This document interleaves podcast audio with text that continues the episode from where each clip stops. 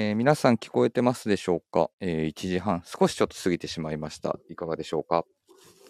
聞こえてらっしゃいましたら、えっ、と、スタンプだったり、聞こえてるよう、コール、あの、コメントお願いします。皆さんいかがでしょうか？えー外のスタジオ外から OK 出ましたので、さて、そろそろ、ね、始めていきますか。そうですね。えっ、と、今回はですね、えっ、と、1時半から、えっ、と、約1時間ほどですね、はい。えーゲストに、弊社、はい。弊社代表でございます。はい。えっ、と、設楽陽社長をお招きしまして、もうプレジデントですよ。ちょっとお話したいなと思いますが、はい。緊張しますね。ちょっと変な緊張感を、変な緊張感。はい、まあ、しますよね。します。はい。あのーまあ、に何回か僕も一緒に出張行かせてもらったりとか、ねはいあのーご飯一緒に食べさせてもらったりとかする機会もあったんですけど、はい。なかなかそういう出張の場でっていうのも最近なくなったりとかしてたので、そうですね。自はい分もでも、あのー社長とは、ピッティのはい。二次会ですかね。あ席ご一緒させていただいて。あのフィレンツェのすごい上のとこ。そ うそうです。懐かしいね。で、はい。いろいろ社長の面白い話を 聞かせていただいた。それ本当面白かったんで。ねはいな。ので今日は僕らは社長ではなくて、社長のことをボスと呼びます。ボスですね。はい。ということでお願いします。はい。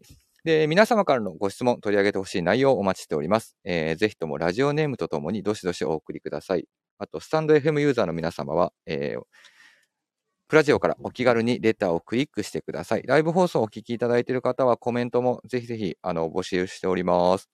えースペシャルウィークエンド特別企画抽選でプラジオグラスプレゼントします。プラジオグラスご希望の方はレターにプラジオグラスをご希望とお書きください。えー郵便番号、住所、氏名、電話番号もお忘れなく、えーメールでも募集しております。受付メールアドレスは、アルファベットはすべて小文字です。bp.hosobu.gmail.com、えー bp 放送部と覚えていただければと思います。えー公式ツイッターもございますので、えーアットマーク、ビームスアンダーバー、プラスアンダーバー、プラジオをつけてつぶやいてください。ダイレクトメッセージからも、えーどしどし募集中ですということですので、さててます。もうね、せっかくなんでね、来ていただいてるんで、いろいろ本当にそうですね。はい。いろんなことを聞きたいなと思ってます。あと、はいプラスのことをね、えっと、たくさん褒めてもらうようにね、そうですね、今日は。はい、はい。行きたいなと思っております。はい。えーそれでは、えー始めてまいりましょう。えーオンライトビームスプラススペシャルウィークエンド春まで待てない2022年春夏シーズンのビームスプラス新作コレクションにまつわるあれこれえーこの番組は、えー変わっていくスタイル、変わらないサウンド、オールナイトビームスプラス、 supported by シュア、えー音声配信を気軽にもっと楽しく、スタンド FM。以上、各社のご協力で、ビームスプラスのラジオ局、プラジオがお送りしますと。えー改めまして、こんにちは、みぞです。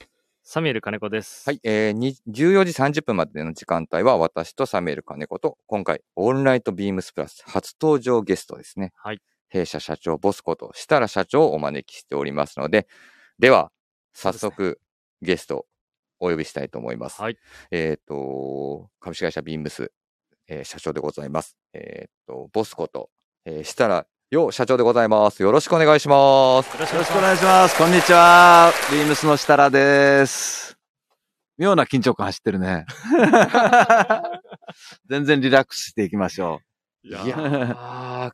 僕はね、緊張することないんだよね。あ、そうなんですね。今まで人生の中で一回だけで、はいうーん、もう大神様であるはい長島監督に会ったその一回だけ緊張しました。緊張して、だから緊張するっていうこととか、っていうことが全く感覚がわかんなくて、で、その時に初めて、はい。えーあ、これが舞い上がるってことかと。はい。みんなが言う緊張ってこういうことかっていうのを、その一回だけ人生で。いや、今舞い上がってるんですいやいやいや、僕らだからその舞い上がりをうまく、そのうん緊張しないっていうのに変えないといけないってことだよね。いやいやプレッシャーを楽しめっていうね。うわー いやいや、だからそ、れ長島さんにいただいた言葉だ。あ、そうなんです。うん。だってあれじゃん。ね。はい。えっ、と、先日、うんはいもう僕らも嬉しいですよ。えーっと、政治経済部門でですはあ、そのね、話ですね。まさかって言ったら失失礼になるのかな、はいでも、えっと、ベストドレッサー賞、えっと、受賞しております。ありがとうございます。おめでとうございます。いえいえ。いや、自分でもびっくりです。あのーまあね、えーちょうど、えービームスが45周年っていうはい。それからまあ、あーベストドレッサー賞は、えー50周年なのね。第はい50回記念。はい。そうですでね。僕が70歳の古希ということで、はい。なんかものすごい霧のいいとこでいただいちゃってですね。はい。まあ、あの、先輩たちの、その50年間で取った方々を見ると、もうそうそうたる方々だっただったんで、そうですよ本当で本当に俺でいいのかっていうことは思いましたよね。いや、しかもやっぱり、まあね、毎回ですけど、毎年ですけど、12月にこれ発表されてますよね。はい。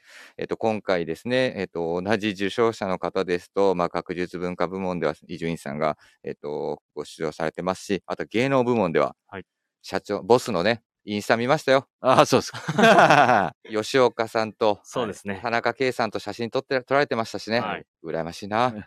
はい。あと、スポーツ部門では、ねこれも嬉しいですよね。そうですね。鳥海さんが、うん。はいあのー撮っていただいてて、うん。で、ちょうど彼の着てたね、はいあの、ものはビームスがデザインさせていただいて、はいね、すごくかっこいい、えー洋服を着ていただいて、いやー、ねすごい。縁がありますね。あとは特別賞で草野仁さんとか、あの、うん草野さんとかがね、あの、受賞されてますけど、いやいや、で、ちょうど僕今、あの、えっと、ベストドレッサー賞の、えっと、ウェブサイト見てるんです。はいはい。選考理由、はい書かれてました。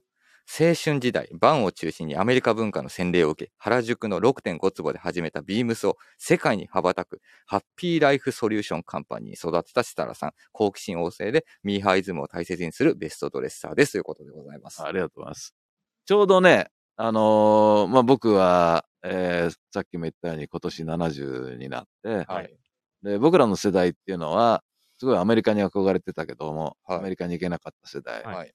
ままあ、えー中学高校の時に、まあ、バンとコカ・コーラがアメリカを教えてくれたという世代なんですね。よくおっしゃっていただいてま。ですま今回のベストドレッサー賞は50年前に、はいバンを創業した石津健介先生がはい作られた賞なのよ。そうですよねそうです。ね。これがはい50年経って、はい。えーまあそのね、憧れていた当時のお方にが作った賞をいただいたっていうことが、また二重の感激でもありましたよね。この時もやっぱりあれですか？あの、ボスは緊張しなかったんですか？コメントとか求められてると。あ全然、あの、えー上がるまで全く、全く、あの、何を喋るかも考えてないですし、緊張もしなかったですね。じゃあどちらかというと、やっぱ喜びだったり、ワクワクの方が、そうですね。そそっちの方がすごく大きいです。あとはもう、本当俺でいいのかなっていう、いやいやいうことうんがありましたけどね。いや、すごいないや、すごいです。もうこの写真を自分も見てますけど、うんやっぱりボスのこの笑顔がうん、本当に嬉しそうで。ええはい。結構だからね、ものすごい大きい、多い人数の前で喋るとか、はいああいう時も全然平気だし、うん直前まで全く考えないし、はい。だから、例えばスーパースターとかそういう人と会う時も、全く、まあ、長嶋さんだけ、それ以外は、えー、例えば、ミック・ジャガーと会った時も、緊張しなかったし、えーと、えー、なんだっけすごいなモータウンの、あの、えー、あれ、あれのスタジオに、ま、招かれた時も、はい。はい。えー、これ福島さんと一緒に行ったんだけど、はい。LA ですか？アメリカですか、うんハリウッドですか？ハハリウッドで、えー、なんだっけ、盲目の、えー、モータウンの、誰だっちょっと待ってくださいね。け、盲目の、ああ、えっ、と、なんだっあれです。はい。えっ、と、スティービーワンダけ、スティービー・ワンダー。ー。スティービー・ワンダーのプライベートスタジオにも招待されて、はい。で、僕を隣に座らせてピアノ弾いてくれたのよ。はい。その時も、まあ嬉しかったけど緊張はしなかったし、ほだから、うん、嬉しい方が先先かな。今みたいな時もすごく嬉しいです。ーはい。そていただけるとね、本当にありがたいですけど、はいはい。ではちょっと聞きたいんですけど、唯一、長嶋茂雄さんとはい。お会いした時に、うん。何故その緊張感が出たんですか？あの、僕はですね、はいはい。あの、小学校に入る前にですね、はいえーおそらく小学何生、えー1年生とか、あるいは、えー楽しい1年生だとかっていう雑誌があって、はいはいはい。で、長嶋さんがですね、あの、巨人に入るう年だったんですね。はい、はいはい、表紙に長嶋さんがある本があって、僕は幼稚園から小学校に行く頃、まだ、えー、字もあんま書けない時なんですけど、うちのお袋が1枚だけ剥がし、はがきで検証を出したんですよ。はい、はい。よくあるやつですよね。そうそうそうそうはいそう。そしたら、一等が当たっちゃったのね。え？1枚だけ出したのが。はいで、僕は子供心に、はいこれは長嶋さんがくれたんだと思ったの。双眼鏡が当たったんですよ。はい、はい。当時にしてみればすごい商品だったんだけどわ、かりますよ。あの、よそうですよねくある、そうそうそう。はい。で、あの、当たりのとこ見てって、下の方からずっとお袋が見てったりああ、ないない、残念だはいね、って言ってたら、一番上に、一番でっかい文字で、はい。一等賞が当たってて、はい。でこれは長嶋さんがくれたと思って、それ、それ以来、この人は僕に強運をくれる人だと。なるほ思ったど。のねで、ずっと、あの、学生生活も長嶋様、神様、うんねうんはい。僕が大好きなお日様、富士様、長嶋様っていう、全部明るいやつ。はい。そうですね。で、えーまあ、大学まで行って、僕が卒業するときに、長嶋さんが、あ巨人軍を引退されたのね。はい。はいちょうど、いわゆる思春期の学生時代をずーっと現役のスーパースターを自分の神様として崇めてて、その後もそうなんですよ。なるほど。はいそれで自分自身が、あのまあちょっと、えー仕事の、やなんかでものすごく落ち込んだ時に、はい。珍しく落ち込んだ時に、はい。テレビで、はい長嶋さんがたまたま対談してて、はい。えーアナウンサーがね、長嶋さんプレッシャーとかないんですかっていうはい言われたら、はいプレッシャーはね、誰でもありますよと。うんうんうんただそのプレッシャーを楽しいと思った時にその人は本物ですよって喋ってたのね。はあそれ、それが自分がすごいトロフィーで落ちてる時だったから、はい。神様が俺に言ってくれたと。は。ないるほど。プレッシャー楽しみって俺に言ってくれたということでガーって復活したのよ。それその思いがあってう、ん後に長嶋さんと、まあ、お会いした時に、うんはい。まあ、倒れられる2週間前なんだはい。けど、はいゴルフご一緒して、はい。えーその時に、まあ、色紙に、プレッシャーを楽しめって書いてくださいと。向こうは覚えてないからさ、はいはいはい。はいはいえー？って言って、あの、いつも書かれるのはね、野球は人生だとかなんとかって書かれるんだけど、いや、あの、長嶋さん、プレッシャーを楽しめって書いてください。え、え、えどういうこと？いや、僕はその言葉に救われたんですと。はい。いうことで書いていただいて、うん。それが今でも社長室の、ありますえね。ーあそこに飾ってあって、なんかあった時はそれを見て、ああ、楽しまなきゃっていう、そういう存在ですね。なるほはどい。や、いい言葉ですね。じゃあもうやっぱりスーパースター、ヒーロー。そうもボスのヒーロー。僕の中のね、太陽です。太陽。太陽。いやー、だって、ね、プレッシャーを楽しめって早く俺らも言いたいな。今日を楽し、今を楽しめってことですよ。はいいやー、そうだな。じゃあやっぱりその最初の、お母さんっていうのはあれですよね。弊社の副社長、そうですそうですはい。はい僕らの上司の方ですよね。うん副社長が、はい。うん。京極社長が、はがきで書いた 一枚が。一枚が、うん。社長とボスとはい。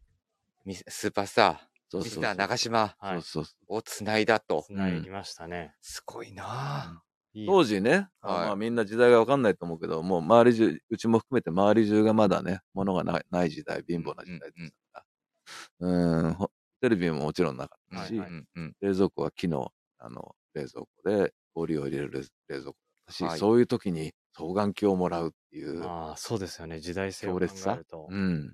一番最初に双眼鏡で何見たか覚えてます？えっ、と、隣のうち、隣のうちの部屋を覗きましたね。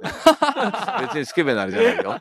いや、隣のうちにね、あの、仲良しの子がいたんで。はい。うんいやー、でもね。でも、ちょうど自分の父もうん。今年70なんですが、はいい、ははいあ、同い年だ一緒の同い年で、ね。もうはい。巨人の大ファンで、うちの父も。うんはい。はい。はい。で、昔からまあ、巨人のファンクラブ入っていて、うんよく東京ドームを連れて行っていただいて。なんか社長、ボスが言った後もあれなんですけど、これ言いづらいでしょ。これ言いづらいなうんうん まあ、溝は気づいてたと思うんですけど、んまあ、うちの父も、あの、長嶋さんが大好きで、うん。で、自分の名前が茂なんですね。ああ、なるほど。自分の名前に茂っていうつけるぐらい、うん。まあ、あそのうか、そうか、そうか。なんですけど、うんあのちょっとね、J リーグ開幕してしまって、うん。父は野球をやらせたかったんですけど、うんサッカーをやっていて、すごい残念がってましたね。ああ、ねなるほどね。はい。うん。まあ僕らちょうど94年とかにね、うん J がそうですね。発足して、そうだね。はい。サッカーに明け暮れて、だから僕ら、うんいや、僕もサッカーやってたから、はい、そうですよね。野球じゃなくてね、サッカー部だったから、で、当時、だから、えー J リーグがあれば今、ビームスはなかったかもしれないっていう、か言うのは勝手でしょ？俺はそっちに行ってたかもしれない確かにね。確かに。うんはい。いやまあ、そんな幼少時代を過ごしましたよね。じゃあうんね、そのプレッシャーを楽しめと。うん唯一、はボスのプレッシャーになる、まあ、プレッシャーとか、まあ、緊張する場面だったっていうのが、まあ、ミスターの。そうです。ね。すごいなあうんいやだから、ねその、ゴルフをやる日のお前日、前々日は全く初めて眠れなかったですね。いや、でも、ボス、僕らのイメージ、うんほとんど寝てないイメージありあ、ます。そうだね。だいたい寝るの4時5時ですから、ショートスリーパーで。そうですよね。だから、メールの返信が3時とか4時帰ってきてみんなびっくりしちゃって、いつ寝てんだっていう。いや、本当に。よくね。あの、後でね、ちょっといくつか質問し、あの、はいはレターが来てるんですけど、はいあの、もう、僕らビームスプラスクルーからもいくつかレター来てるんですよ。その中に何個かあったんですよ。はいはい。社長は何時に寝てるんですかっていう。はい。一日の、なんかスケジュールってどんな感じで動いてるんですかみたいな感じの質問も来てました。わかりました。はいだいたい寝るのは4時5時です。で、次の日めちゃくちゃ早い時になんとか寝なきゃいけないっていう時は眠剤を飲むんですけども、はいはい。それでも3時ぐらいでぐらいですかね。はい一番早くて3時。で、4時5時で、だいたい起きるのが、まあ、うちの場合はね、はいあの、店に合わせてオフィスもね、遅いんで、ですねそうですね。まあ、普通の一般の会社よりは、楽なんですけど、起きるのはやっぱ9時ぐらいですから、だいたい4時間、うん。4時間、5時間5。時間ぐらいですね。全く寝ないっていう時もあるんですか？あります、あります。あのまあ、最近は、あー貫徹ってのはもう1日ぐらいしかしないけど、むか昔は2日間ぐらい起きてたこともあるし、すごいですね。だから、眠剤を飲まないと、はい。あの、いわゆるささっきの緊張感じゃないけども、うん眠くなるっていう感覚がわからない。ね。すごいな。それただ一旦寝ちゃうと、まはいあね、あの、トイレに起きてもちゃすぐ寝れるんだけど。でもそれ、ボスあれですよね。その、寝ることより、うん。その、楽しむことを優先したい。そうですね。おそらく、あの、一般の人がね、うーん、例えば、さんまちゃんはいつ寝てんだろうっていう、あるじゃないですか。は いあります。あらゆるもの見てて、自分のはい番組を見れば、いスポーツも見れば、ね、もう海外の全部見るから、えーね、最近流行りの動画なんかも見てるし、はい。いつ寝てんのっていう感じに近いのかもしれない。いろんなことに興味ありすぎて、えーそれと、昼間、あの、最近は、あのアポがね、はい。昔に比べればあーコロナの影響で少なくなったんですけど、はいはい。昼間ほとんどアポとか打ち合わせとかそういうので埋まってるんで、はい会社でメール見れないんですよね。はいはい、そうですよね。で、終わった後、まあ、あのーまあ、コロナ前はうん付き合いでいろんな人と、いろんなジャンルの人と会い,、はい会いに行ったり、飯食いに行ったりしてて、でね。帰るのがだいたい12時とか、うんうんそのくらいからメールを見始めるはいはい。っていう感じで、えーだ家家で12時から3時、4時ぐらいまではメールを見て返信したりとか、はいっていうのと、あとはまあ、最近は YouTube であったり、いはい。わゆる社会の動きっていうのがはいなかなか今見れない時だから、はい。そそれで見るようにしてますね。すごいな。すごいですね。うんで、寝るのがまあ4時、5時かな。3, 3時過ぎると、まあ、女房がトイレに起きてくると思うんだけど、その時にいい加減にしろって、ま、毎日のように 早く寝ろって早く寝なさいっ。ってていう LINE が来ますよ。僕は地下地下にこもってやってるもんだから。まあ、奥様からしたら、心配になりますよ。そうそうそうはい。頑張んないとな。そうですね。楽しまないとですねうん。好奇心と。そうですね。はい。遅寝、遅寝。遅ね。いえいえ、別に早起きだっていいんだよ。いや、僕もね、どっちかっていうと、まあそんなね、社長ほどとかってまではいかないですけど、うんやりたいこと多すぎて、うん見たいもの多すぎて、うん全然、ね、寝れないんですよ。うんうんうん。冴えちゃうよね。そうなんですよ。はいはいはいはい。だからね、まあその気持ち分かりますとか言ったら多分聞いてる人たちお前何言ってんだって。あ。まあ、朝活か夜活か。そうですね。そうです。うん。ちなみにもうね、気づけば12月です。はい。なんか、社長にとってこの1年みたいなところって、うん。やっぱもう、早か早かったですか、やっぱり。いや、あのーなんていうのかな、今までの人生の中で、はいこんなに、いわゆるその、すうーん、こう物理的、精神的に、うん。えーこう締め付けられた年ってのはなかったですよね。まあ、プレッシャー感じない方だけど、それでも、やっぱりあの、自分のことだけだったら、はい。はい全然平気なんだけど、うんうん。あー会社のスタッフもそうだし、はい。社会全体にいろんなこうね、今までなかったような重圧が来てる。はい。それを自分じゃクリアできる方法論がないっていうことにおいては、うんうんう。うんん、やっぱり、えー辛いあれはありますよね。うんやっぱこういった、まあ、約2019年、まあ、頃からうん登場した、こうんのワードでコロナといううん僕はね、だから長い人生の中で、まあ、ビームスのあれの中でも、はい例えばオイルショックであったり、あるいは、いあのーいろんな金融の崩壊であったり、はい。崩壊であったり、うん。何度も経験してきてるけども、こんな社会現象っていうのは初めてだし、うん。もちろんその前にね、あのー例えば地震だとか災害だとかいろんなことあったけども、はい。はい。こんなに長い間のいろんな、まあみんなの心のお部分までも、うーん、うんなんていうのかな、うんウイルスがそうですね。入っていう状侵況はね。食するっていうのは、やっぱす、うん、うん経験がなかったんでね、早く、うー逆に言えば我々ハッピーライフソリューションカンパニーって言ってるわけだから、はいはい。なんか自分たちでその片隅でもできることはないかなと。うんまあね、今回のトライアルとかそういうのもすごくそうだけども、うん会えなかったらね、やっぱりさっき声で伝えるとね、はい。また違うって言うじゃない。はい。はい。やっぱそういう、やっぱ体温を伝えるとか、はい。そういうことってのはものすごく大事だし、そうですね。うん、やっぱりね、ネットで物が動くようになったとしても、うん店っていうのは、そういう体温を伝える場所であったりね。うんはい。ううんん、おそらく今後、うんネット、ネットで、ほとんど店でやっている、うんまあ今までで言うと無無駄話、はい。昨日サーフィンに行ってねとか、はいはいどこ行ったんですかとかっていうこと以外のサービスは全部ネットでできるじゃなっちゃうと思うのね。そうですね。ものの歴史だとか、うんコーディネートだとか、はい説明だとか、手触りだだとかも送って返せるようになるだろうし、はいどんどんできる。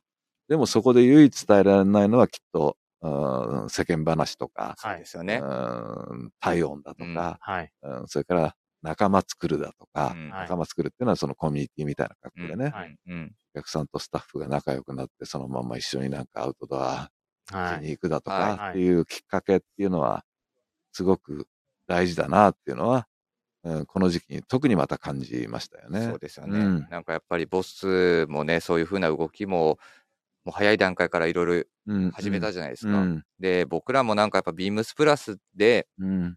ごひいきしていただいてる、まあ、顧客様、うんお客様に、うん。なんかできることないかなと。うんで、僕らが一番なんかできることないかなで一番伝えたかったのは、うん。僕らは元気ですよっていうのを伝えたかったんですよ。うん。うん。やっぱり。うん。で、じゃあ僕らは元気ですよっていうのをどういうふうに伝えるべきかっていうところで、うん。まず19年の本当に4月か。うん。そうですね。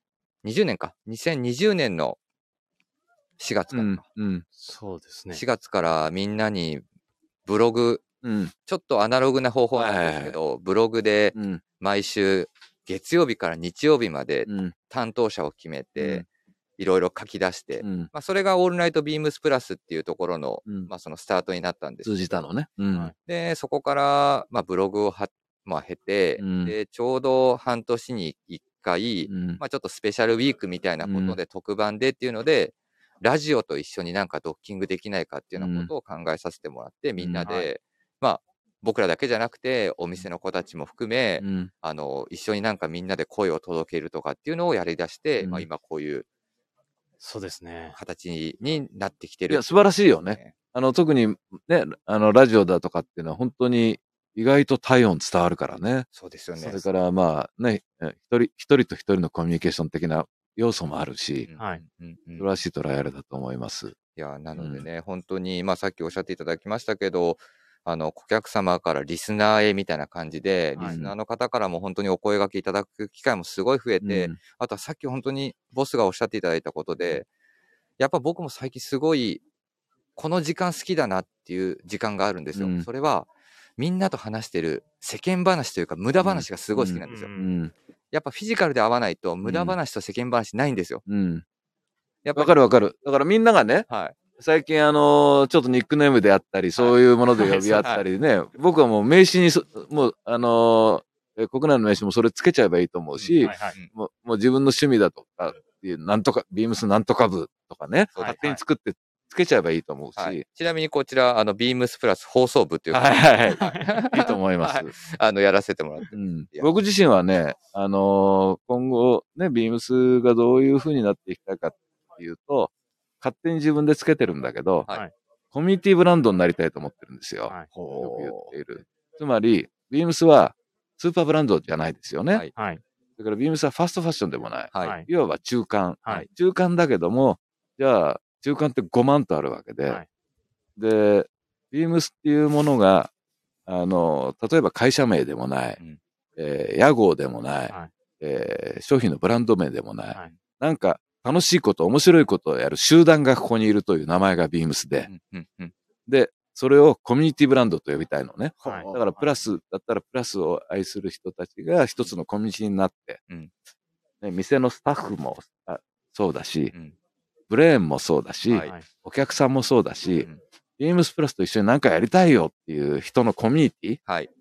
その名前がビームスであり、ビームスプラスであるっていうようなコミュニティブランドになりたいんですよ。そういうのって世間にないから。確かにそうですね。うん。いいね。いいお言葉を。はい。えーで、仲間で何かやろうよ。ね。うん別にそれは、あの、ビジネスのことでもあってもいいし、なんかアウトドアで遊んだり、一緒にフェスに行ったり、なんかね、チャリンコ大好きだったらそれやったらいいし、はいはいうんうんっていうようなものになっていきたいなと。店はそ、ね、そういう人たちが集まる場。そうですよね。うんいやー、なんか、未来の話もえ一気に来ましたけど、でですね、うん。ちょっと今回、えーっと、ボスに来ていただいたはい。ところですね、僕らが聞きたい部分、はい。えーっと、タイトルにもあの秘めてます。はい。ビームスプラス誕生秘話。はい。ビームスプラスに託した思いとは。うん。えーっと、約20年前ですね、1999年に、えーレーベル発足してますので、ちょうど2年前かも、2年前に、えーっと、ボスも、はい。あとはちょっと今日、あの、ここに来れませんでしたが、ケイシーも、はい。あとは、ウーティー、福島もそうですね。一。緒にプラスの原宿で誕生日会、20、20歳の誕生日会やりましたはいけど、やりましたね。あのーその時に作ったムービーあるじゃないですか。うんうんあの時にも語っていただいてましたけど、うん。なぜ、何故その1999年のうん。あのファッションシーンの中で、うん。ビームスプラスっていうものを、うん。あの、ボスが必要だと感じたのかみたいなところをちょっとお伺いできればなと思ってます。あのービームスはですね、あのー1976年に生まれて、はい。はい。で、まあ、現在の B セクですよね。かあの、ビームスのカジュアルセクションが生まれて。はいそれは自分が憧れていたアメリカの、まあ、最初は西海岸の文化から始まったんですけども、はい。え2年間屋号の上にアメリカンライフショップビームスとついてて、ついてます。洋服屋をやるつもりではなかったんですね。はい。今でこそ洋服屋ですけど、いわゆるライフショップをやろうという格好で、あのーアメリカの UCLA の学生の部屋を再現するというかね、はい。うんえー狭いから、うんえー6.5坪、3坪をストックにしたから3.5坪、7畳ですよね。7畳の店だから、うん、アメリカの UCLA の学生の部屋のように、はい真ん中にパインのテーブルを置いて、はいで、まあ、えー内装も、えーお金かけられなかったんで自分たちで、まあ、ペンキ塗ったりあれしたりして、はいはいはい。どうしても難しいととこだけ工務店にやらせてもやってもらって、内装費50万です。なるべく仕入れを多く多くしたかったからそう、いうことですね。うんはい。トンカチトンカチ塗ったりして。はい。でパインのテーブルを置いて、えーアメリカの学生の部屋にあるようなもの、はいえーろうそく立てだとか、はいはい。はいネズミ取りだとか、はいお香だとか、はい。スケボーのホイールだとか置いて、はいはそこに、まあ、ジーンズであるとか T シャツも置い置いてある。うんで、なかなか最初はね、あのーお客さんもものすごく少なかったし、ん原宿の片隅だったんで、はいうんまだラフォーレもなかった。うんまあ、そういうとこからスタートして、アメリカ文化、アメリカにはなんか男の服の基本がある、あるし、はい。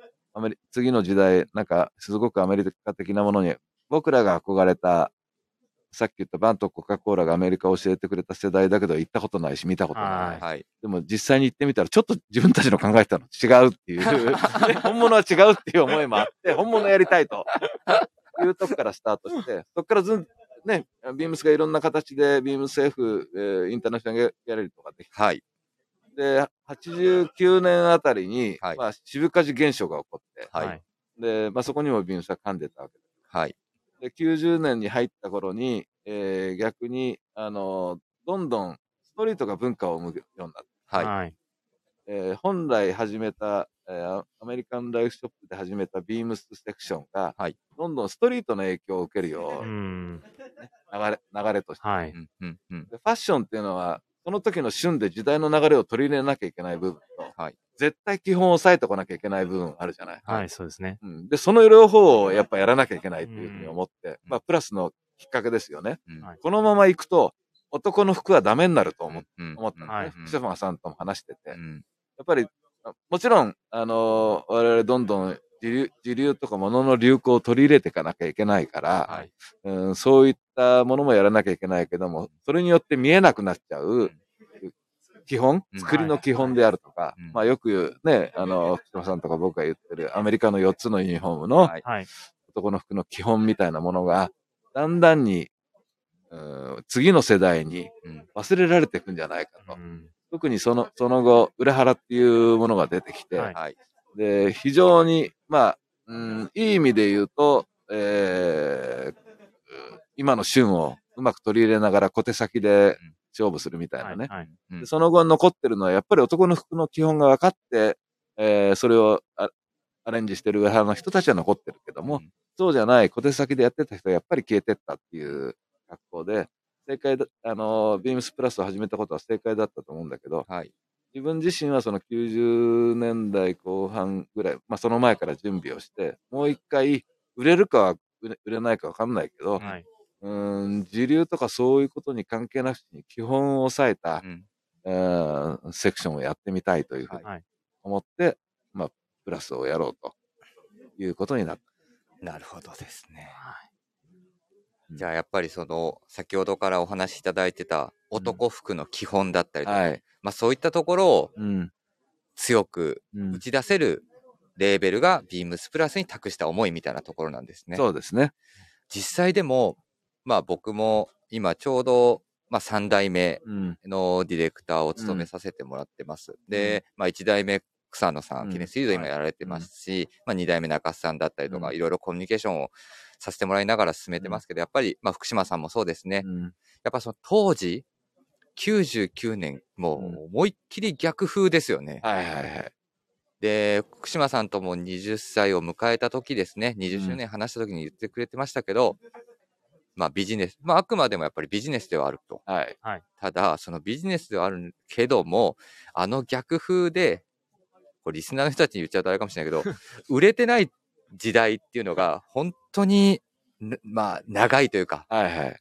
そうですね。その中でも社長はほん、あのボスは本当にずっとそれを我慢してくれたっていうのはすごい感謝だみたいなことはやっぱおっしゃって いやいやいやあの、背に腹は変えられない時代になったらどうしようかと思ってたけども、で でも、やっぱり理念としてそ、それはね、ビームスとして抑えとくべきだっていう、はい。うー思いはものすごくあったんでう、んえーそこをなくしちゃうと、あの、次の時代の若い人たちに、なんか、伝えていくべき芯みたいなもの、はいっていうのはなくなっちゃったら、ビームスじゃなくなるなっていううん思いはあったんで、やっぱり、あの、例えば我々、まあ、セレクトっていう言葉も後にできたけども、はい。はい。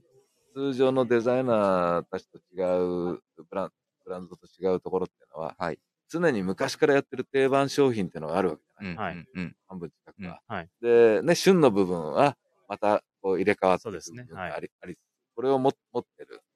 で、やっぱり、ずーっと自分は、ファッションとか原宿で、えー商売やってると、そのね、えー栄枯盛衰の、うん時代を見てると、やっぱり残るところっていうのは、いい、えーまあ、定番商品って言うとおかしいな。その、名品みたいなもの、うーん、少しずつ時代によっては変、ミリメートルで変化はしてるけども、うん男の服っていうのは僕はミリメートルマーチャンダイジングだと思ってるんだけど、はい。えーでも、変わらない、例えばね、あの、基本のもの、それを持ってるとこが100年続くんだよね。うん。うんみんな、例えばブランドにしてもリーバイスだったら501持ってるし、はいはい。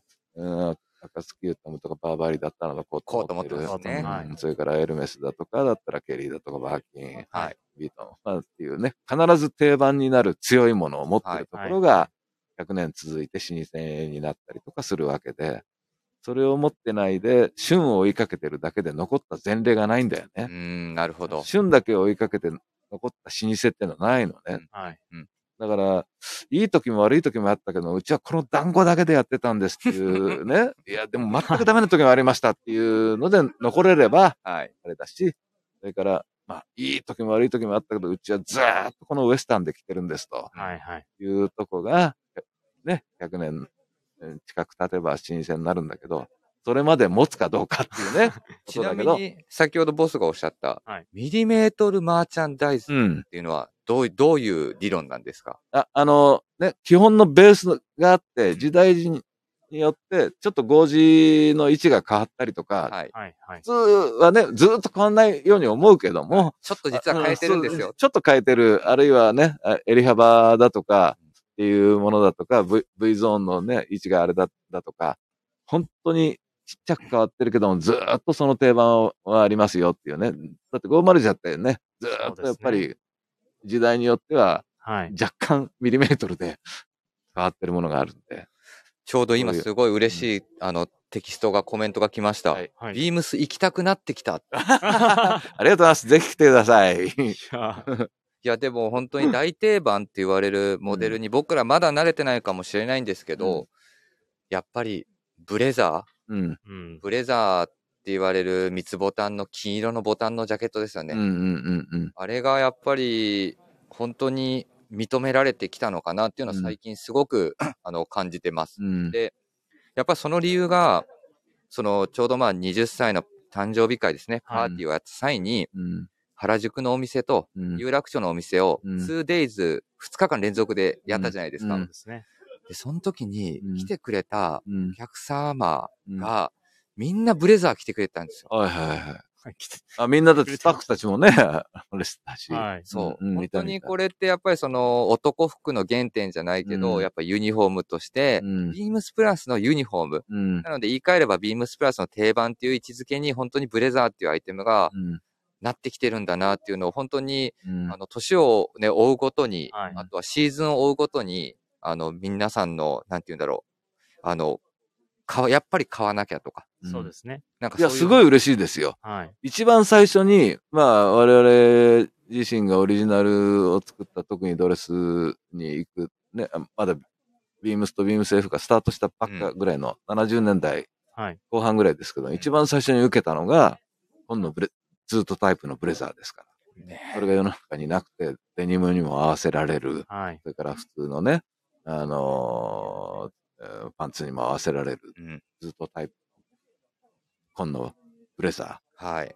これが、うん世の中になくて大ヒットしたものの、ね、ずーっと歴史をたどって、ね。はい。ミリメートルマーチャンダイジングで今に至るという格好はすごく嬉しいですね。いやそでもねそのでもそのイベントもやっぱりお客様もそうんのパーティー、うん。じゃあまあビームスプラスのパーティーに行くんだったらでみんなうんブレザーを着てくれるわけじゃないですか。うんそうそうん。それがまあね、もうみんななんか共通のなんかその認識、それが定番って思いがあるからやっぱ着てきてくれるし、みんな違うそのコーディネーションっていうのが面白いですよ。うんうんうんうんはい。うん。う。いやーね、本当になんか、もう話をね、どんどんどんどんもしてるうちに、もう40分ほど過ぎて いや、本当に。うん。でですね、うん。えっと、まだまだちょっとトークテーマ、今週のちょっはいと統一トークテーマっていうのがあるんです。えっと、このオールナイトビームスプラススペシャルウィークエンドのトークテーマがですね、えっと、今服といううんトークテーマを、うんあの掲げてます。うん。で、今必要とされる洋服、それが今服。うん。長く取り扱いのあるブランドが多いビームスプラスでは、その時に応じて必要なものを考え提案してきた歴史があります。うん。まあ、まさにこれが先ほどのミリ、あの、ミリメートルマーチャンダイズですね。うんはい、そうですね。で、移り変わりの早い現代社会において、今必要なものとは、半年に一度のスペシャルウィークエンド、特別なゲストが多数参加する今回、様々な意見が飛び交うはずということで、うん。なんかこの時代感に合う、今必要な服っていうのは、うん。ボス的、ボスとしては、なんか、こういったものがいいんじゃないかっていうようなことってあったりしますか？いや、おそらくですね、自分は、あの、まあ、いろんな方々がいるんで、ベースとなる基基本の、あの、例えばビームスの100の名品みたいなのありますよねあ。ります。ベーシックな定番商品、それを持ってる方と、そうじゃない方はまたちちょっと違うんですけど、まずそれからだというふうに思いますね。ですから、まあ、例えばプラスでいけば、プラスのオリジナルのボタンダウンであったり、うんうん。リーバースであったり、あるいはコンバースであったり、基本の部分を押さえといて、うん。あと、あと一点何を加えるかっていう、その基本の部分っていうのはずっと、いわゆる連載もののように、雑誌でいう連載ものうん。のように変わらずになるほど。いいつもある。はい。で、でもちゃんと旬のものっていうのはたまにね、グラビアでうん。取り上げる。それは一点、まずそれを揃えるところから始まるんじゃないかって自分はすごく思いますね。今、今服。はい今服。うんやっぱり、なんか、まあね、前半からお話僕もお伺いしてますけど、うん。常にボスの中には、うんベーシックっていうか基本みたいなところをすごく愛される。はい、ベーシックエキサイティングって言葉をね、はい作ったのも自分だから、なんかそれを、それの抑えっていうのは絶対必要だなと思うし、あと、僕、20周年ムービーの時に、あの、ボスに取材させてもらったんです。で、うんやっぱ僕、今年、えっ、と、39うん歳で、来年40歳とかになります。で、僕がやっぱ中学校の時とか高校生の時代に、やっぱりそのセレクトショップっていう言葉が大流行して、はいビームスのいわゆるオレンジのサイドバッグですよね。うん、あれをやっぱり、あのうん体操服入れたりとかするので持って行ったりとかしてたんですよ。うん、で、そこに書かれてたのが、うんビームスのちオレンジに地球儀のロゴが入ってて、ベーシックエキサイティングって書かれてたじゃないですか。うんうんその当時って。そうですね。で、それを僕はやっぱずっと思ってて、うん、ビームスの、まあ、大きなテーマが、やっぱはい。僕の中でもベーシックエキサイティングだっていうところもやっぱ一つ僕は思いながら、うん、あのーずっと働かせてもらってて、その時にプラスの20周年ムービーのうん、取材をしてもらった時に、はい。ビームスプラスって一言でっていう話の中で、ベーシックエキサイティングって話をしてくれたんで、はいはい。うん。俺すごい嬉しかったもん。なんか。あうん、うん。うん、まあその当時のね、うん。その気になった用語が今、ディレクターをやってる、そのポジションで、まあ、ボスからそれを直接言われるっていうのは、いや、まあね、本当になんかすごい、いい僕の中でもやっぱベーシックエキサイティングっていう、すごい言葉の掛け合わせじゃないですか。うん。その掛け合わせがやっぱりその僕らビームスプラスっていうベーシックな部分というか、うん。あの基本を抑えながら、うんミリメートルマあのマーチャンダイジングがないないかもしれないですけど、うん。少しずつアップデートしていくことで、うん。まあ、雇用的なエキサイティングを与えていけいかないといけないんだなっていうのは、うんやっぱ改めて。当時ね、まあ今でもそうだと思いますけども、福島さんとよく話してたのは、やっぱり男の服の基本のベーシックみたいなものを抑えながらも、素材感は現現現代のものにしたりとか、うん、うんね、機能素材にしたりとかっていうことも含めて、それがなんかビームスプラスのやっていくべき、えー基本じゃないかなっていうふうに。そうですよね。全部いじっちゃったら、それはね、そうですはい普通のストリートのあれになっちゃうわけね。全部エキサイティングになっちゃいますからね。そう、すると全部エキサイティングになっちゃうから。それから今ね、逆に、あのーこういう、まあ、時代が巡ってきたというか、はい SDGs の時代になって、はい。ビームスでもな、ね、あの、続く服はいとかっていうね、長く続く服とかっていうこともありますし、僕もたまたま、あのーえっ、と、先日の、えーベストドレッサー賞に招かれた時に、はいあえて7年前に作った服を着てたんですね。はい。で、壇上でそれを喋って、はいえー設楽さん今日のコーディネートなんですかっていや、もちろん最新のものをね、洋服屋だから着てきたかったですけども、はいあえて7年前のスーツはい。を着てきましたと言って、はいそれがものすごく、あの、まあ、今の時代だと、うん、素晴らしかったって言われたんだけど、うん。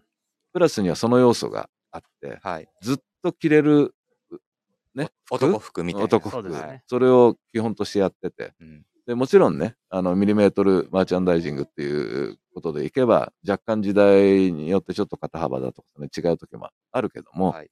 ただ基本は何年前のものでもプラスは基本切れて、はい。なおかつ今、あの、えー原宿で、えー直しはい。をやるようになったから、プラスのものでも何でも工房ですね。工房、はい。ビームス工房に持ち込んでいただければ、もうい、ね、今の、えー体型のサイジングにしたりとかもできるんで、なんかそういう時代に、えーもっともっとなってくるときに、うーん、やっぱり重要な存在とか、い。うような考え方のポイントになるんじゃないかなというふうに思いますね。そうですよね。うんだから、あの、僕もその、社長、あの、ボスがお話しされたところの記事を見て、はい。うん。お7年、どの服着ていったんだろうってやっぱお、うん。思ったんですね。ですね。うんで、画像を見ると、うん。で、コメントついてて、あ、7年前にオーダーされた服なんだ。で、それってやっぱすごく、さっきもね、もう言われちゃいましたけど、はい。すごい今日、タイミング的にも、ビームスプラスって長年着れる男服っていうのうん。はやっぱり一つ大きなコンセプトにもあるんで、うん。そこにすごく通ずる部分がやっぱあるなっていうのを改めて感じてます。うん。はい。うんちなみにですね、うん。これレターが来てるんです。で、はい。レターというか質問ですね。はい。えっと、一番多かったうん。質問なんですよ。はい。設楽社長あが思う、うん。永遠の男服とは何でしょうかと。うん。っていう質問が来てます。うん。ボスの中で言う、これぞまさに男服だなと。うん。言えるなんか単品でも構いませんけど、これはやっぱ好きだなっていうようなアイテムってやっぱあったりしますか？あの、自分の中では、やっぱり、あの、リバイスと、はい。えーあとはコンバースですね。はコンバース、まあも、もちろん、僕は、あの、ローテクのスニーカーが好きなんで、はい。スニーカーに200足ぐらい持ってるんですけども、あの、コンバースのローテクは70足ぐらい、もう、あの、シューズクローゼットにも入らないんで、ちなみに色はいっぱいなんですか？それとも同じ好きな色はあるんですか？いや、あの、いいろんな色ですけども、き基本の、あの、ベースの白がほとんど多いですね。はい。で時代時代で。はい。で、もう置き場がなくて、はい。えっ、と、自分の部屋の床に、にえー50足ぐらいと、はい。あと20足は、自分の部屋に降りてく階段の、の一段一段に 2, 足ずつ、自分が通れるとこだけあれして、置いてありますけども、それが、あの、やっぱり、あの、自分の中での最も定番だと思ってるんですね。はい。はいそれはなんでかっていうと、例えばどんなファッションが流行った時、うん。うん、例えば、モードであったり、ストリートであったり、あるいはね、あの、IB とかトラッドがはや流行った時、ロックミュージシャンもコンバース履はい。けるし、はいえー IB 少年もコンバース履けるし、はいね、スポーツ少年もがベーシック履ける、なもの履ける。どんな時代のどんなものが流行った、どんなジャンルの人も履けるっていうものが、もう完成された定番だというふうに自分は思ってるんで、それがは自分の中の基本ですね。やっぱりどんどん、あの、し、うん旬とか流行っていうよりも、うんうんうん。コモディティに近くなっていくものっていうのがすごい定番だと思うんですね。うんうんはいうん。で僕が一番すごいものは誰にも見向きされないけども、はいあ旬でも何でもないけど、ずーっとある定う番んはいというのが完成されたすごいもので、あの、例えば、軍手であったり、うん。はいはい。のこだわしであったり誰も見向きもしないけども、完成されてずーっと残ってる。必ず、うーん、コンビニとかスーパーの片隅で毎日1個か2個は売れるかもしれないけども、切らすことなくずーっと置かれてるっていうものっていうのが、誰も見向きもしないけども、すげえ商品だと思ってて。ファッションですから、それだけではないけれども、はい。でも、そういうところに近づけるもの、うんうんうん。それは誰でも持ってていい商品だと思うし、そこにいろんなものを使い、加えていけば。はい。だから我々が、まあ、例えばビームスジャパンでカメラこだわしてちょっといじったりするけども、はいそれはやっぱ一瞬の、うんはい。期間限定の一瞬のもので、やっぱり本当に完成されたものはそれ以上、いじることできないという、そういうものをやっぱ少しずつ生まれ、ね、それに近づけるものを生んでいきたいなって思いますよね。いや、そういうの生まないとね。だから僕らで言うと、やっぱそういう、僕らもやっぱ定番もの。言われるものが、やっぱり数多く今もうラインナップさせてもらってるので、うんその中でも本当に、まあ、10年、20年とか、うん本当にその次の世紀もつなげるような、うんまたいだアイテムっていうのはやっぱりどんどんどんどんやっぱり作っていきたいなっていうのもそうだよね。思います。うんそこは、まあ、ミリマーチャンダイジングで、うん。もう、ね、完成どんどんしてってですよね。うん。で、まあ、プラスの場合はやっぱりエキサイティングな部分を、うん。またやっぱりお客様にも、まあ、楽しんでもらえる、洋服をワクワクしてもらえるっていうところがエキサイティングの部分なんですよね。うん。そうですね。だからうん本当に、なんかいっぱいいろいろ聞きたいことある、あるんですけど、いっぱい来てますもんね。うんそう、ボスが好きなビームスプラスの好きなところはって来てますね。えー、っとですね、あのーつ好きなところは、はい。自分が、あのーもともと憧れてた、いわゆる男の武骨さはい。はい。みたいなものが、あの、商品にもそうだし、はい。スタッフにもそうだし、スタッフにも落ちてますよね。うん、ライフスタイル的なね、おい、おい、こいつらモテようと思ってねえんじゃないかっていうようなね、あの、その武骨さが、あー好きなとこですよね。いやー、うんそう言ってもらえると本当にありがたいね。うん。嬉しいです。いや、嬉しいなアにメリカグスとかね、はいでそうじゃないですか。うんうんあのーアメリカもののブーツもそうですし、オんールデンもそうです機機能もんね。とブスはいコスさと、でもそれがね、ヨーロッパに渡って、ちょっとモードっぽくなったりとか、はい。えーいわゆる、えーいい意味でも悪い意味でもソフィ、ソフィスティケイトされてはい。うものの、もっと原点見せてよっていうところの、えー魅力うん。それがなんとなく、あのー男っていうなるほど。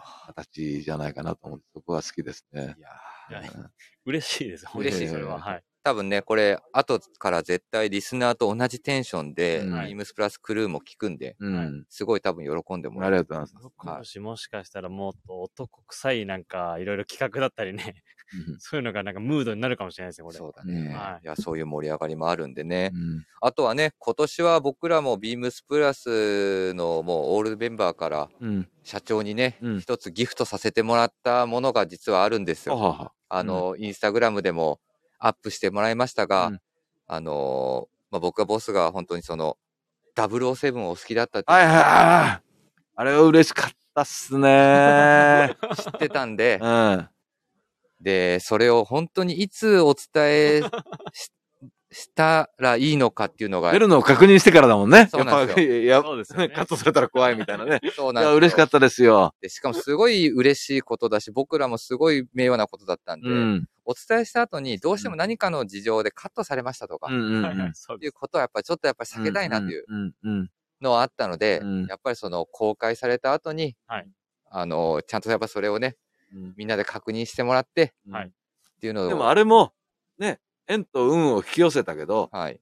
うん、やっぱり商品、商品が、ね、それだけの、あの、思いが入って作られてるものだから縁と運を引き寄せたんじゃないかっていうふうに思うし、ね、たまたま、あの、まあ、えーアメリカの CIA のね、CIA はい。そうですのここもすごいしねね。。うんはい。いや、だから素晴ら、しいと。本当はね、まあ、うん本当の本心はやっぱボンドが来てほしかったですよ、やっぱり。うん。でもイギリスだからね。そうでも、いや、でもねあ、れ？次はそれを狙おうと。あれだと思って、ビームスプラスってあアメリカだからっていうので、ね、CIA のう、んしかもそういうコメントも、そうですね。ボスのインスタに入れてくれたりとかしたんで、うん何か、本当になんか、まあ、プロダクトチーム含め、うん。まあ、僕らが作ったものだから、うんもう一回、もう一着、あの、ボスにプレゼントしましょうよっていうので、うん。あの、プロダクトチーム含め、あとうんはそのバックにいる、うんあの、生産を携わってくれてる方々うん。も、そういうふうに、あの、ボスがやっぱ00のことをお好きなのは皆さん知ってたので、うんご協力いただいてっていうような感じで、うん。プレゼントできたっていうような感じですね。これだもん。いや、そうなんですそうなんですよ。かに好きかっていうね。いや、でもね、そういうなんか、時には僕らもそういうトピックスみたいなところをね、そうですね。うん。ミックスどころじゃないと思いますから。いやいやいや、でもやっぱ僕らはね、やっぱその男服をね、はこつく、そうですね。はい。なんでね、まあ、007好きだったかっていうことも、はいここに通じる、プラスにも通じるんだ。はいはい、お伺いしたんだけどはい。いや、ぼ僕はまあね、初代のショーン・コレンの頃から前作見てますけども、はいやっぱりあそこには、あの、男の夢が全部入ってるんだよね。はい。うんいわゆる、もちろんファッションもそうだし、はい。えー音楽、はい。はい。スポーツ、セッ車。クス、車、酒、アート、ギャンブルって、はいはい全部の要素が出てきて、はい。で、あれがもう男のライフスタイルの象徴のすべて、憧れるすべてが出てくるっていうこと。で、そ、そ、それはやっぱり、あの、男にしかわからない、なんか、いい、いいもの、うん。うーん、こだわりうんはい。だと思うんで、なんとなくそういうのってあるじゃん。はいあ。の、例えば、まあ、い今は、あの、禁煙の時代だけど、タバコに火をつけるのに、はい別に100円ライターでも、ななんでも、その辺のものでいいんだけど、はい。なんかジッポーでね、はい。シャンっていう、カチャンって音ですよね。あの音を聞いて、ふわんとオイルの匂いを受けて、ふってつけるのがな、なんとなくいいよねっていうのはうん男にしかわからない。そうです何、同じ付き合い同じじゃないっていう とこだけど、なんかそういうものは、なんか忘れちゃいけないんじゃないかなっていう思いもありますよね。そうですね。いやー、本当にね。本当なんか楽しかったな。なんか気うんづけばもう時間が時間なんですよね。本当ですね。本当なんですよ。あで、そうなんだ。はい。で、最後にですね、あのーボスにはいお伺いしたいことを聞いて締めたいかなと思ってます。はいちょうど今年が45周年でございました。うんえーっと、ビームス全体が50周年へ向けてですね、うん何か考えていらっしゃることはありますかという、うん。ちょっと壮大な質問が来てますけども。はいはいあのー今ね、40年、えー経つまでは海外のいいものを日本に伝えてきて、はい。えーっていうことで、はい40周年からビームスジャパンをはじめとして、日本のいいものを海外にという、はい。で、それがきっとその後クロスオーバーして、本当のなんかまた新しい文化が生まれるだろうと思ってて、はいプラスなんかもその象徴なんだけど、はい。ね、本来アメリカのものを一生懸命勉強して、はい。プラスがやり始めて、ん。そこに、えー何かね、日本的現代のエッセンス入れたりしながら、はい。逆に海外のアメリカの人たちにこんなものになかなかこっちにないよっはい。て言われるような、ある部分、こ故郷に錦を飾ってるわけじゃん、はい。そうするとそ、そっからまた新しいものが、あの、まあ、生まれてくる。はいっていうことに、えー50周年に向かって貢献したいというふうに思いますね。はい。で一方、あの、ビームスとして、あの50、50周年の時に、えーな、なんとなくこう、新たな、あの、コミュニティ文化っていうか、はい。うん、だからなんか50周年の時にはもう本当に、えーまあ、自分のイメージとしては、オレンジカウンティー、えー的なものを日本でやる。お全全、2000人の全スタッフの飲みの市、どっかでやるとかさ、みんなお客さんバーっと 呼んでとかさ、なんかそういうの楽しいなっていう、ベストステージではなんかやってるみたいなさ、はい。はい。はい。うん。その日はもう全店休みにして、まあ、テナね、テナントビルが許してくれるかどうかわかんないけど、50周年だからってお願いして。ウッドストックみたいなことそうやりたいそうですよね。そうそうそうそういいね。なんかね。なんかグリーンステージとか、うんなんとかステージでは、うんそうですね。はい、なんか演目が、あって、うん僕らもちっちゃいところでね、ブースもらって、そうそうそう いやーでも楽しそうだな、うんそういうのでも楽。しそうですね。朝に、朝の4時ぐらいから行かないとないいもんなくなっちゃうぞみたいな。もうローズボール的なローねズ。ボール的な。ビームスローズボールみたいなやいやーでもね、本当になんかそういう、ね、だから僕らもさっきおっしゃっていただいた、うん。まあその、一つ、ボスが目指すコミュニティブランドの、はい。なんか僕らも、まずビームスプラスとしての架け橋にもそうですね。なれるように、うん。そうですね。あとはその日本のいいものを海外にっていうのはまさしく先ほどおっしゃっていただきましたが、うん。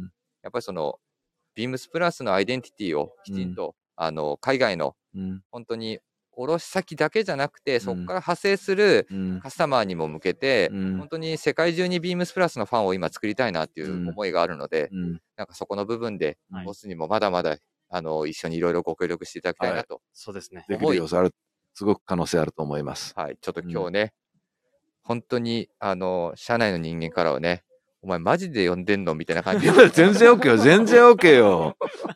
なんで呼んでくんなかったのって感じだったの。いやいやいや、ほん俺話すの好きだからさ。いや、ええ本当にありがたいです、本当に。はい、本当にそういうふうに思いました。はいはい、なので本当楽しかったですね。はい、ありがとうございます。はい。ではですね、えーっと、1時間ちょっとお話しさせていただきました。ビームスプラス誕生秘話、ビームスプラスに託した思いとはということですね。えーっと、ゲストはですね、はいえーっと、弊社、えー社長、設楽陽ことボス。ボスえーっと、本当に今日はありがとうございました。ありがとうございました。こちらこそ楽しかったです。はい。よろしくお願いします。はい。またよろしく。